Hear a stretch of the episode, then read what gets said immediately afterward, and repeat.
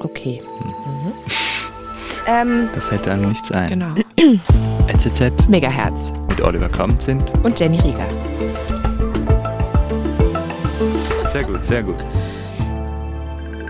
Gesunder Körper, gesunder Geist, das hört man ja häufig.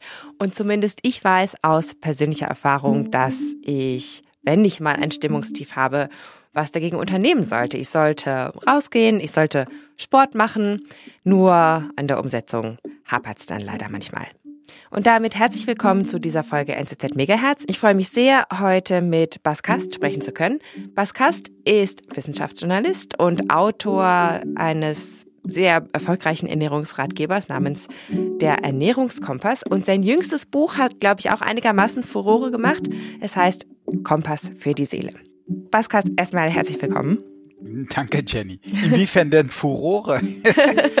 ja, also ich würde sagen, ich glaube, es ist ein Thema, das viele Menschen abholt. Und ich glaube, auch im Beschrieb zum Buch stand irgendwie sowas wie, unsere Psyche ist ja im Moment gerade in keinem guten Zustand. Also es ist irgendwie wie so ein kollektives Problem, scheint mir das, dass alle irgendwie gerade so ein bisschen seelisch ja, wackelig ja. drauf sind. Hm. Ja, ja, das kam, also ich meine, ich hatte ja schon lange angefangen zu schreiben, als dann Corona kam und dann auch noch der Krieg. Mhm. Also das war dann irgendwie ein unglücklicher Zufall oder. Oder ein glücklicher Zufall. Ja, genau, ist auf jeden Fall ambivalent.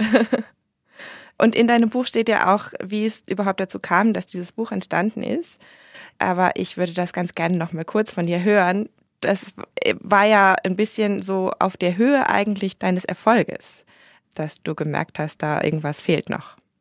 Ja, könnte man sagen, auf der Höhe meines beruflichen Erfolges, aber auch privat ging es und geht es mir sehr gut. Also nicht nur, dass der Ernährungskompass sehr gut lief, also überraschend äh, gut sich verkaufte, nachdem ja vorher Verlage gesagt haben, das verkauft sich nicht. Also und äh, auch meine Beziehung, also ich bin seit äh, 20 Jahren in einer glücklichen Beziehung, verheiratet und ich habe drei Kinder.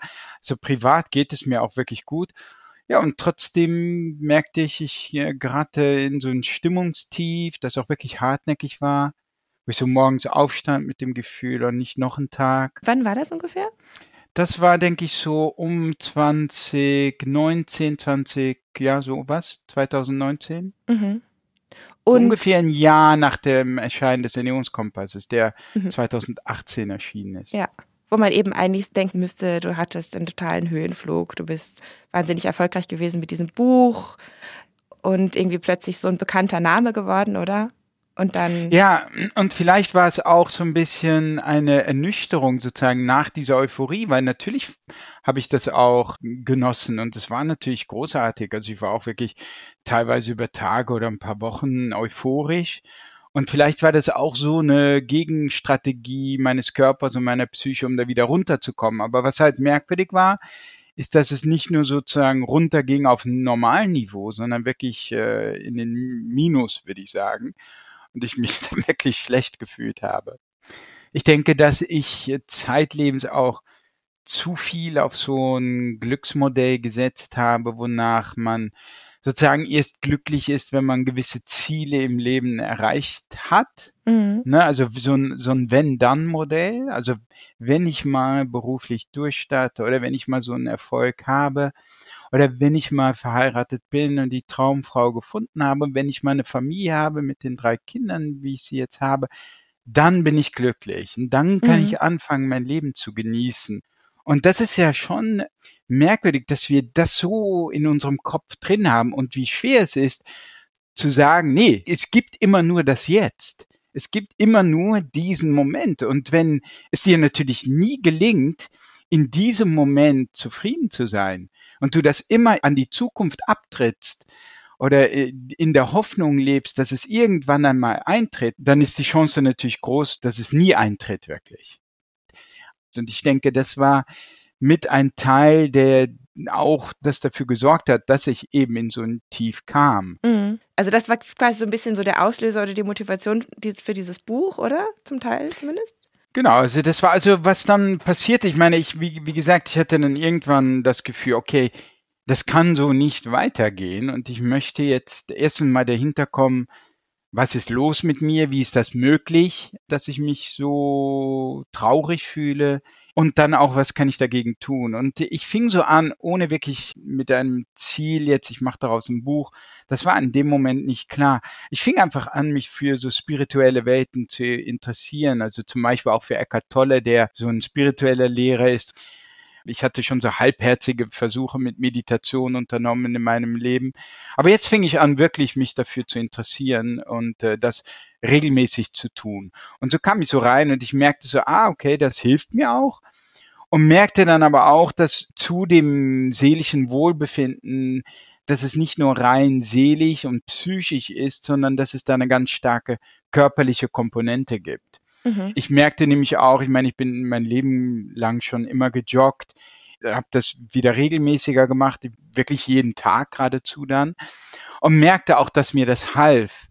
Und so kam ich natürlich, so setzte dich dann allmählich das zusammen, was jetzt in dem Buch die Themen sind. Es lag dann für mich zum Beispiel nahe, als ich schon mal dabei war, mir die Sachen mit Bewegung und Sport und so weiter anzugucken. Also als mir schon klar war, dass das Körperliche eine große Rolle spielt, dann natürlich auch mal bei der Ernährung zu gucken, inwiefern spielt die Ernährung für die Stimmung eine Rolle.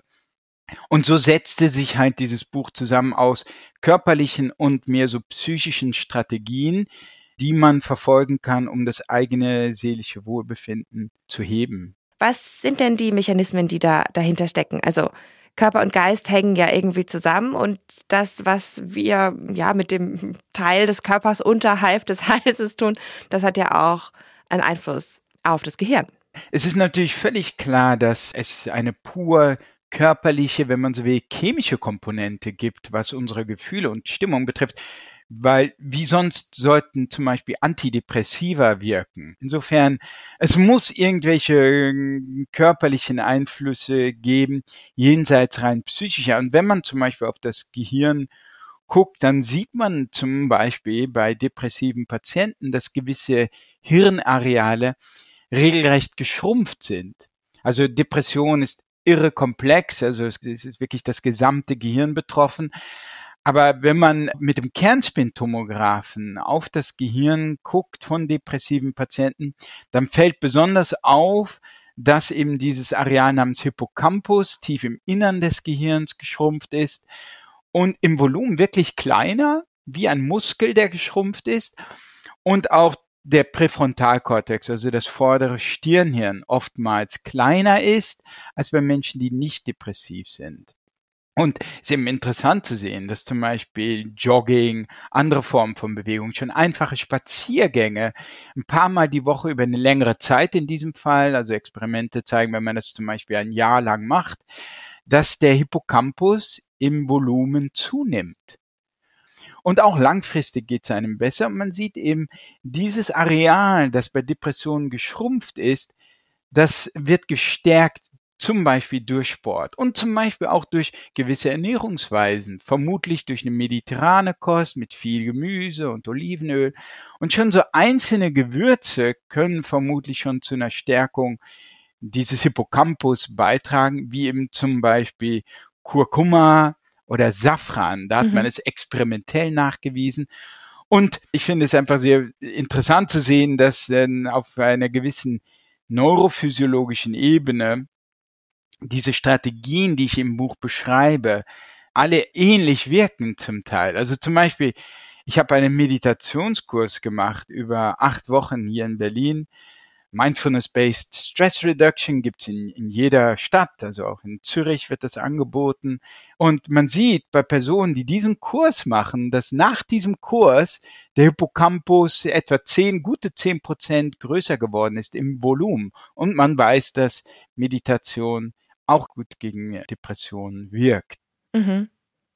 Das Problem ist ja vielleicht, also ich meine, ich kenne das auch ein bisschen von mir, manchmal, wenn ich in so ein bisschen depressiveren Phasen bin, dass ich eigentlich genau weiß, was mir jetzt gut tun würde. Irgendwie mir was gesundes kochen oder eine Runde Sport machen gehen oder sowas. Aber dann ist es irgendwie schon so weit, dass ich es gar nicht mehr schaffe, mich ja. dazu durchzuringen.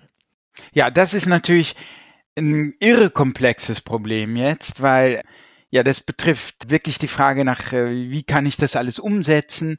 Und insbesondere, wenn du schon mal in einem Stimmungstief bist, hast du nicht mehr die Energie. Mhm. Also hier gibt es, glaube ich, verschiedene Ansatzpunkte. Also das Beste ist natürlich prophylaktisch überhaupt vorzugehen.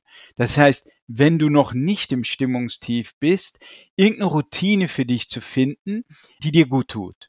Also zum Beispiel, ich mache das so, also jeden Morgen, wirklich nachdem die Kinder versorgt sind, komme ich ins Haus und äh, es ist ein Automatismus geradezu, dass sobald ich nach Hause komme, ich ziehe ich meine Jogging-Schuhe an und gehe eine halbe Stunde joggen im Licht. Also man weiß auch, dass gerade so morgens sich dem Licht aussetzen schon mal gleich äh, sehr gut ist für die Stimmung, weil es so den Schlaf-Wach-Rhythmus kalibriert. Dein Gehirn merkt, dein Körper merkt, ah, jetzt ist offenbar morgen, ich bekomme diese Lichtdusche und es ist also viel besser, als sich sofort morgens in ein dunkles Büro zu setzen, wo dein Gehirn denkt, oh, es ist jetzt vielleicht noch Nacht. Und also der ganze Schlaf-Wachten-Rhythmus wird äh, bei vielen von uns durcheinander gebracht, einfach durch den Lebensstil, den wir pflegen und der ja auch produktiv ist. Ja, wir sitzen dann vor dem Computer und sind einerseits produktiv, aber andererseits geht es, ist es schlecht für unsere Stimmung. Also, dass man prophylaktisch so eine Routine aufbaut, wo man weiß, dass sie einem gut tut. Und das ist sehr wichtig. Deshalb gibt es so viele unterschiedliche Strategien auch in meinem Buch. Das muss nicht unbedingt Joggen sein, wenn du dich damit nicht anfreunden kannst, wenn das gar nicht zu dir passt und das also ganz schwierig für dich ist, da mach morgens einen Spaziergang oder Gärtner morgens oder versuche ein Meeting in den Park zu legen oder bei einem Spaziergang draußen zu machen. Oder wenn das nicht geht, zumindest ein bisschen draußen oder sehr nah an einem großen Fenster, was auch schon zum Beispiel äh, hilft, um etwas Licht abzubekommen. Und dann können, kann man noch andere Dinge integrieren. Man kann also die Ernährung umstellen, man kann kalte Duschen nehmen, man, bis hin zu Eisbädern, wie ich es gemacht habe. Man kann regelmäßig in die Sauna gehen, was nachweisbar die Stimmung hebt, sogar bei Depressionen hilft. Man kann eine Meditationspraxis aufnehmen und so weiter. Also man kann wirklich verschiedene Dinge tun, die möglichst zu einem passen. Und es ist dann ganz wichtig, also wenn man das prophylaktisch tut, daraus irgendwie eine Gewohnheit zu machen. Es ist viel, viel schwieriger, wenn man schon in dem Stimmungstief ist. Dann braucht man eventuell eine professionelle Hilfe, dass man wirklich sagt, ich muss jetzt zum Psychiater oder Psychologen. Insofern, ich bin immer dafür, prophylaktisch schon etwas zu tun. Mhm. Bist du ein Routinemensch? Also fällt dir das leicht, irgendwie so neue Routinen dir anzueignen? Ja, also ich bin ein Routinemensch. Ich glaube gerade, weil auch mir das alles sehr schwer fällt.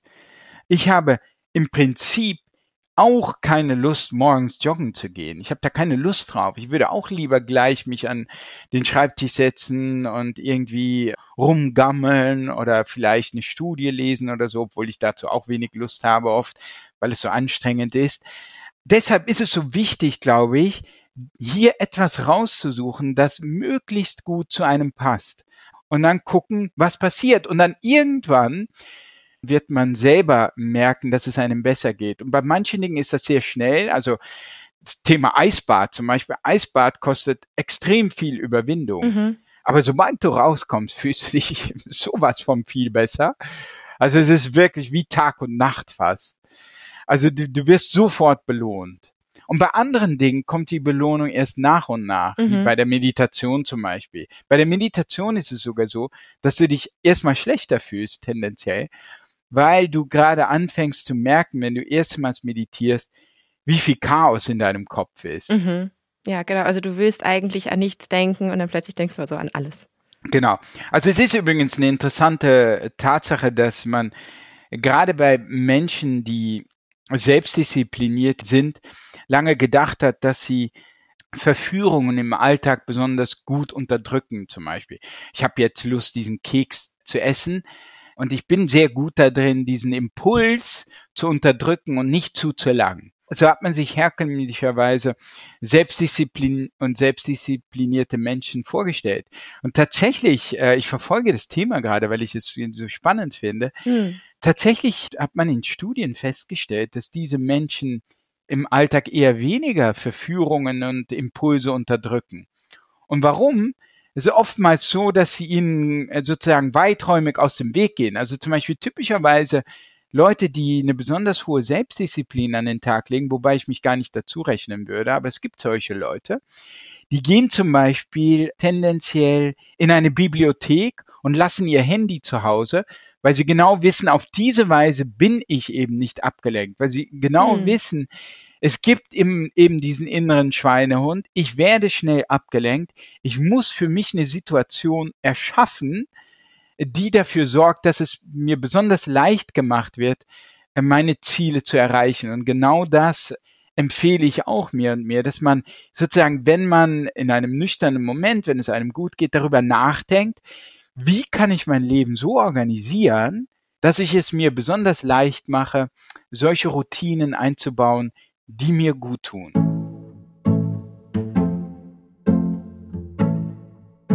Jetzt haben wir schon einiges über dich erfahren, auch als Person. Und ich würde auch ganz gerne nochmal auf den letzten Part eigentlich deines Buches zu sprechen kommen, wo du mit Psychedelika Erfahrungen gesammelt hast.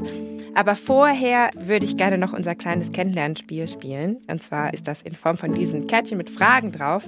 Ich würde einfach mal mischen und du kannst dann Stopp sagen und dann lese ich dir deine Frage vor. Okay. Stopp. Was ist deine wertvollste Erinnerung?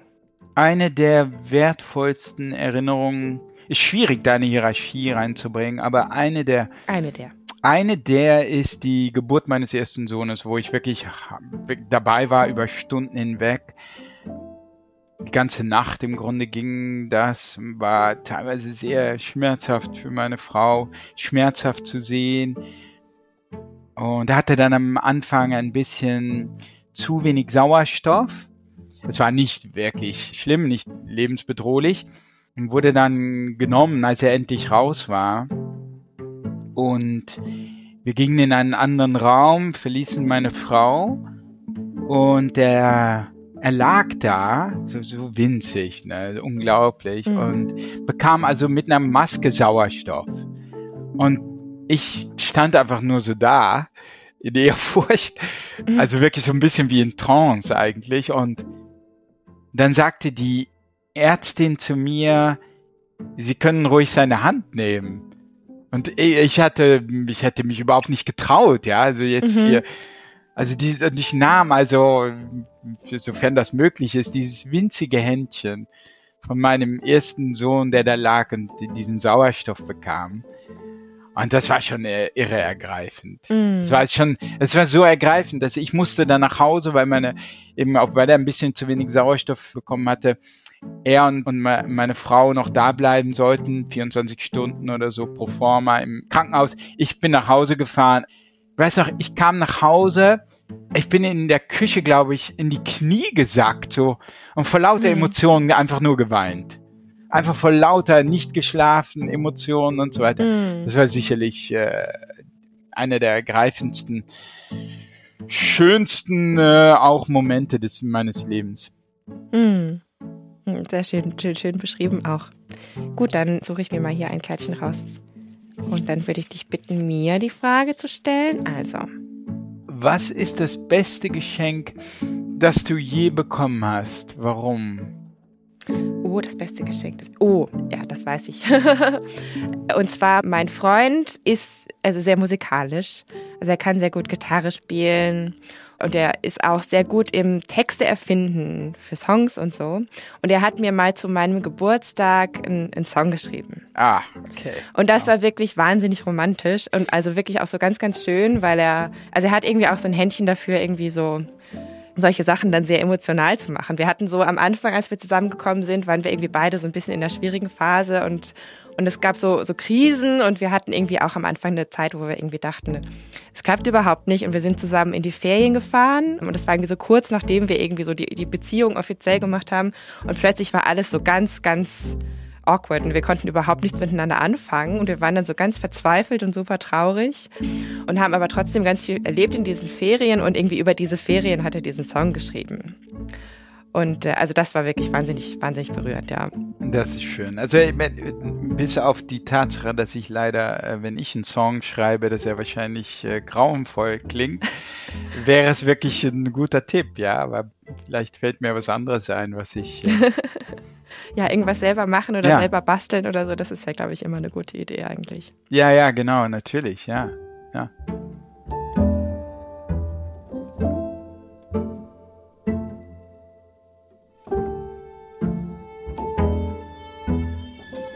gut, dann kommen wir doch mal zurück zu den spirituellen Erfahrungen auch, oder? Ja. Also du hast für das Buch eben auch mit, mit Psilocybin und mit MDMA Erfahrungen gemacht. Warum hast du dich zu entschieden, das mit einzubauen in das Buch? Das kam pur aus der Forschung, weil man, äh, wenn man sich fragt, sozusagen, wenn ich handfeste Informationen will, verlässliche Informationen, wohin wende ich mich dann? Ich meine, es gibt so viel Fake News, es gibt so viel Bullshit, so viel, was, äh, was Unsinn ist, womit man sich schadet. Also an welche Wissensquelle wendet man sich? Und das war eben bei mir seit Jahrzehnten schon so, dass ich also mich da an die Wissenschaft primär gewandt mhm. habe. Und das äh, hat mich einfach total überrascht, dass hier seit fast 20 Jahren jetzt schon wirklich eine Forschung stattfindet, international, teilweise von Top-Forschungsinstituten, wo man wirklich gesehen hat, wow, diese Substanzen, in ihnen steckt wirklich ein revolutionär therapeutisches Potenzial. Aber du warst auch erst ein bisschen skeptisch am Anfang, oder? Ja, klar. Also ich meine, ich hatte nie was mit Drogen am Hut. Ich habe nie Drogen genommen, außer ich habe Alkohol getrunken. Ich komme aus so einer Weinfamilie. Ich habe ähm, vielleicht ein oder zweimal Cannabis gepafft in den Niederlanden, weil ich halber Holländer bin. Mhm. Also ich hatte überhaupt keine Lust auf Drogen, kein Interesse an Drogen, eine gewisse Furcht oder Vorsicht auch davor. Meine Frau ist auch sehr, sehr, sehr, war sehr ablehnend.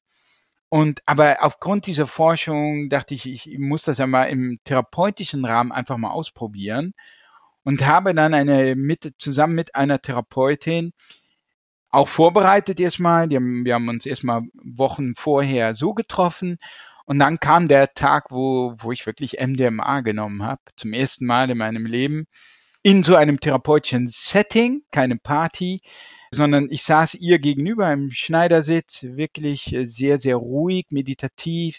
Ab und zu hat sie Musik gespielt, Augen geschlossen.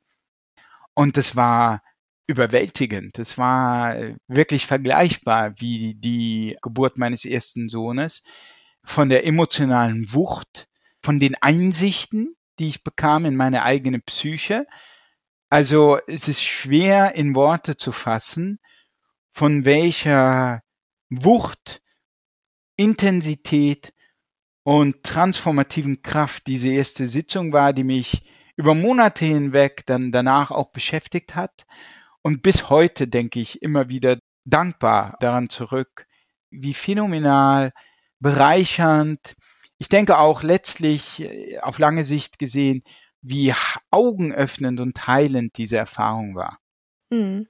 Ja, ist schon bemerkenswert. Also ich, ich muss sagen, ich habe da jetzt irgendwie auch schon ein bisschen Erfahrung und ich habe auch schon Leute getroffen, die also die zum Beispiel sich so die molekulare Struktur von LSD so auf die Schulter haben tätowieren lassen. Also es war einmal ein, einer, den habe ich auf einer Party getroffen, der, der gemeint hatte, er hatte so ganz starke Sozialphobie früher und konnte mit, überhaupt nicht mit Leuten reden, war wahnsinnig ängstlich und sowas. Und dann hat das Trippen hat ihn aus der Reserve gelockt und er hat sich irgendwie so auf eine neue Art und Weise kennengelernt und gelernt, anders mit der Welt zu interagieren. Mhm. Aber jetzt mal so, so auf, auf wissenschaftlicher Ebene, oder wie lässt sich das erklären? Also wie kann das sein, dass irgendwie solche Substanzen solche Effekte haben?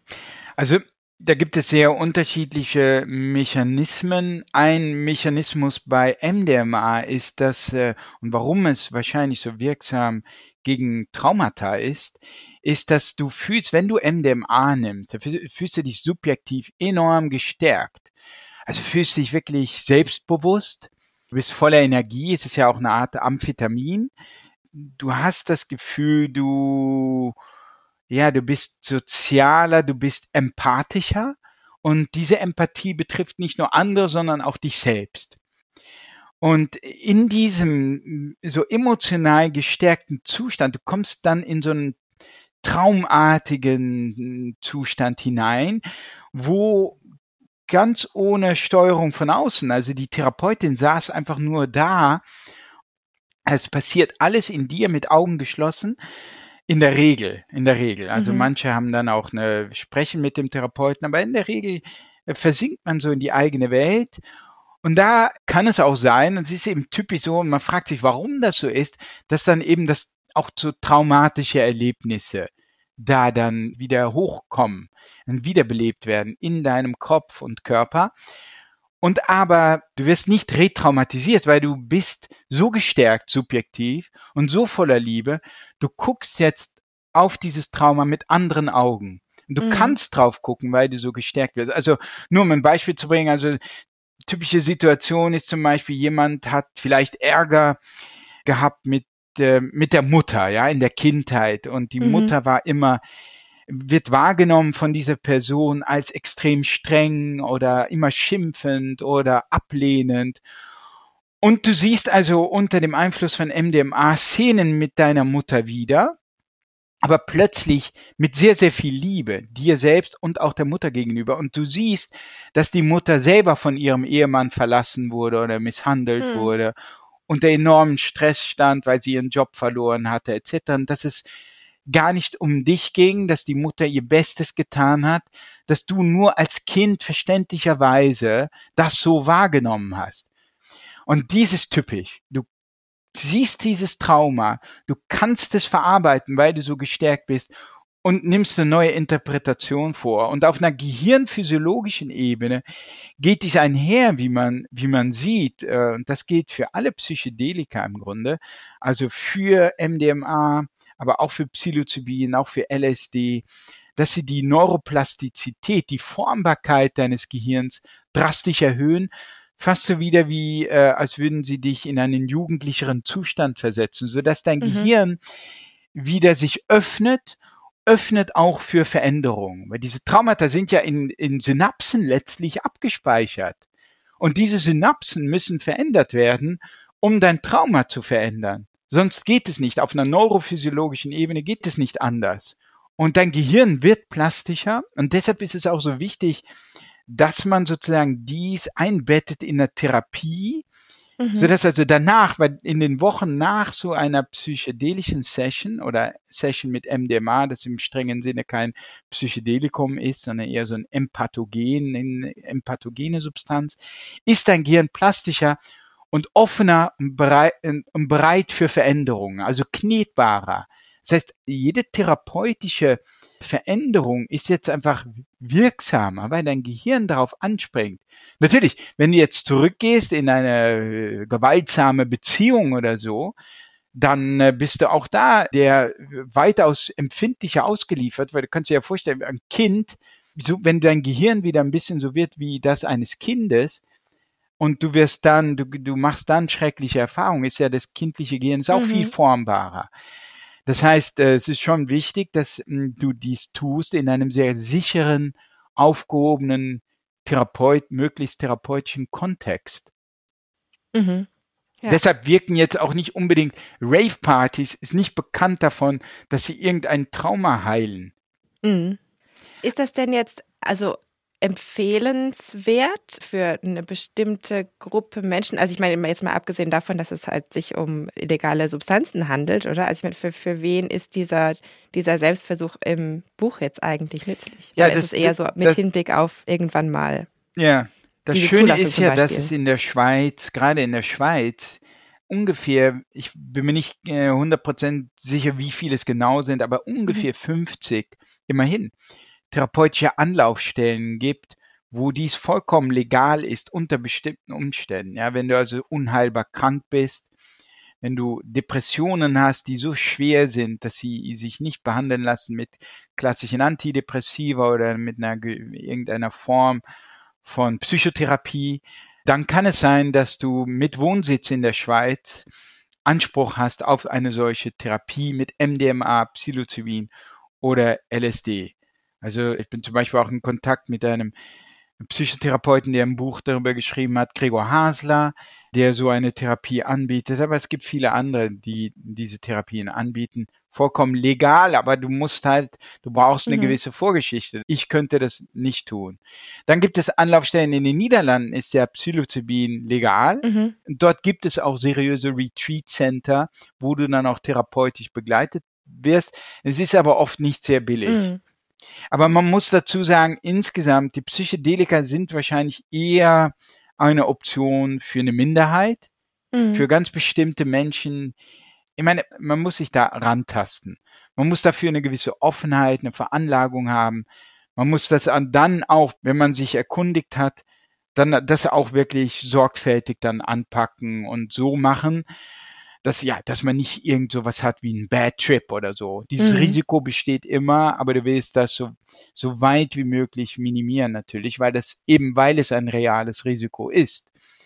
Und es ist nicht umsonst äh, so, dass diese Substanzen weitgehend illegal sind. Ähm, jetzt haben wir schon über ein paar Strategien und Maßnahmen gesprochen, die man ergreifen kann, wenn man die eigene Psyche stabilisieren möchte, oder? Also angefangen von Ernährung über Sport, Erfahrung mit Psychedelika vielleicht.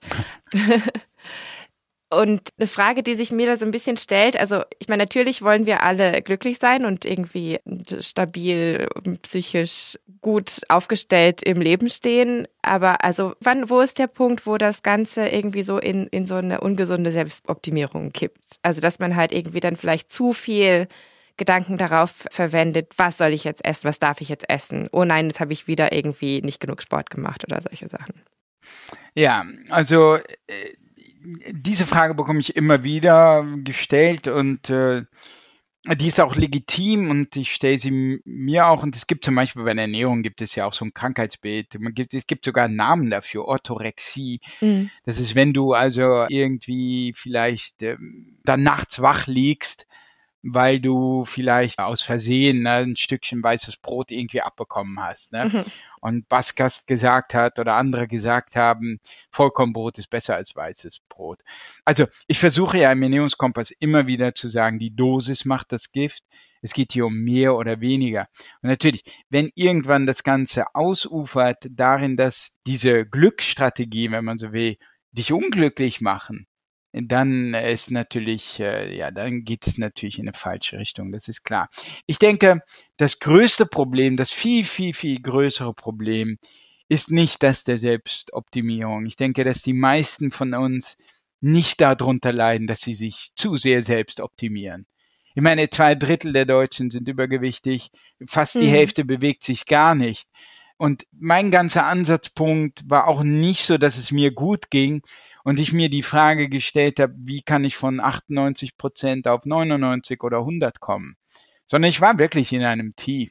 Mhm. Und die Strategien sind also wirklich daraus geboren, sozusagen, dich aus dem Tief zu holen oder prophylaktisch davor zu schützen und deine Stressresilienz aufzubauen. Und ja, ich meine, ich, was, das Einzige, was ich tun kann, ist immer nur sozusagen Dinge so formulieren, dass ich sage, die Dosis macht das Gift bei der Ernährung. Es geht um mehr und weniger. Mhm. Es geht bei den psychischen Strategien eher um eine Art von Werkzeugkasten. So betrachte ich das Ganze. Betrachte diese Strategien.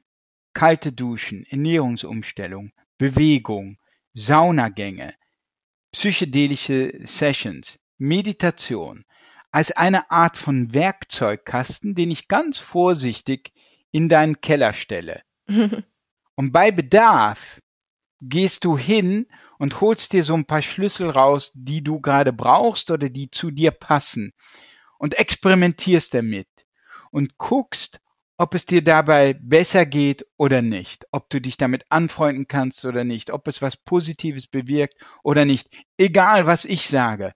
Zu die, probier es selber aus, an deinem eigenen Körper und deiner eigenen Psyche und guck, ob du dich dabei wohlfühlst. Also hör nicht auf mich, hör nicht auf irgendeinen Diätguru oder sonstigen Guru, sondern hör auf dich. Und hier ist dieses, hier ist mhm. dieser Werkzeugkasten und wenn du den Werkzeugkasten gar nicht willst, dann bitte, wenn du gar kein Interesse an diesen Themen hast, ist sozusagen dieses Buch wahrscheinlich auch nichts für dich. Oder mhm. diese Art von Bücher sind nichts für dich. Ich meine, Leute greifen zu einem Buch, weil offenbar ein Grundinteresse da ist. Also, und wenn du das tust, dann ist meine Empfehlung, dies so zu betrachten, als mhm. Werkzeugkasten, wobei du anfängst, sozusagen selber zu experimentieren und hab diese Experimentierhaltung auch. Von ich probiere einfach mal was aus und gucke, ob sich was zum Positiven verändert oder nicht. Und wenn das, wenn das nicht geschieht, dann lasse ich es wieder bleiben. Oder vielleicht finde ich beim Experimentieren meine ganze eigene Strategie. Wenn ich etwas empfehlen könnte und wenn ich auch, wie ich auch selber vorgehe, dann ist es das. Also was ist das Fazit? Kann man sagen, in einem gesunden Körper wohnt ein gesunder Geist oder geht es noch darüber hinaus?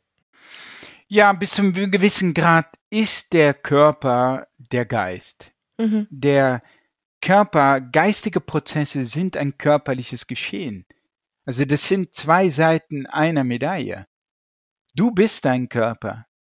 Dein Bewusstsein ist, sind körperliche Prozesse. Die Seele ist etwas Körperliches. Und äh, insofern sind die beiden eins. Es fühlt sich für uns nur als etwas vollkommen anders an. Es fühlt sich für uns an, als würde so eine Seele in unserem Körper sitzen oder unseren Körper besitzen und mhm. steuern irgendwie auf mysteriöse Weise. Aber wahrscheinlich ist es eher so, dass die Seele selbst ein körperliches Geschehen ist. Und insofern sind beide eins. Und wenn man sich um das eine kümmert, kümmert man sich zugleich um das andere. Und das geht in beide Richtungen. Mhm. Baskast, vielen Dank. Wir nehmen den, den Werkzeugkasten und äh, stellen ihn mal im Keller ab und ähm, werden ab und zu mal da reinschauen und gucken, ob es äh, was Nützliches genau. zu, zu bitte, bitte nicht vom, auszuprobieren Bitte gibt. nicht vom Werkzeugkasten im Keller stressen lassen, sondern umgekehrt. Wenn man genau. so ein bisschen Stress fühlt, inspirieren lassen. Nachgucken, genau, und genau. inspirieren lassen. Ja. Hoffentlich. Super. Hoffentlich. Vielen, vielen Dank. Es war sehr spannend. Sehr gerne. Das war's für heute mit NZZ Megahertz. Ich bedanke mich herzlich, dass ihr zugehört habt und ich hoffe, ihr seid auch nächste Woche wieder dabei. Dann ist wieder der wunderbare Oliver Kamens hinterm Bruder. Wenn ihr Fragen habt, Anregungen, Kritik oder was mir neulich eingefallen ist, ich könnte euch auch fragen, habt ihr vielleicht eine Idee für eine Frage für unser Kennenlernspiel, für unsere Rubrik, dann schreibt uns doch ein Mail an megaherz.nzz.ch oder folgt uns auf Instagram und schreibt uns da. Unser Handle lautet nzz megahertz. Mein Name ist Jenny Rieger und ich verabschiede mich hiermit und wünsche euch eine schöne Woche. Ciao for now.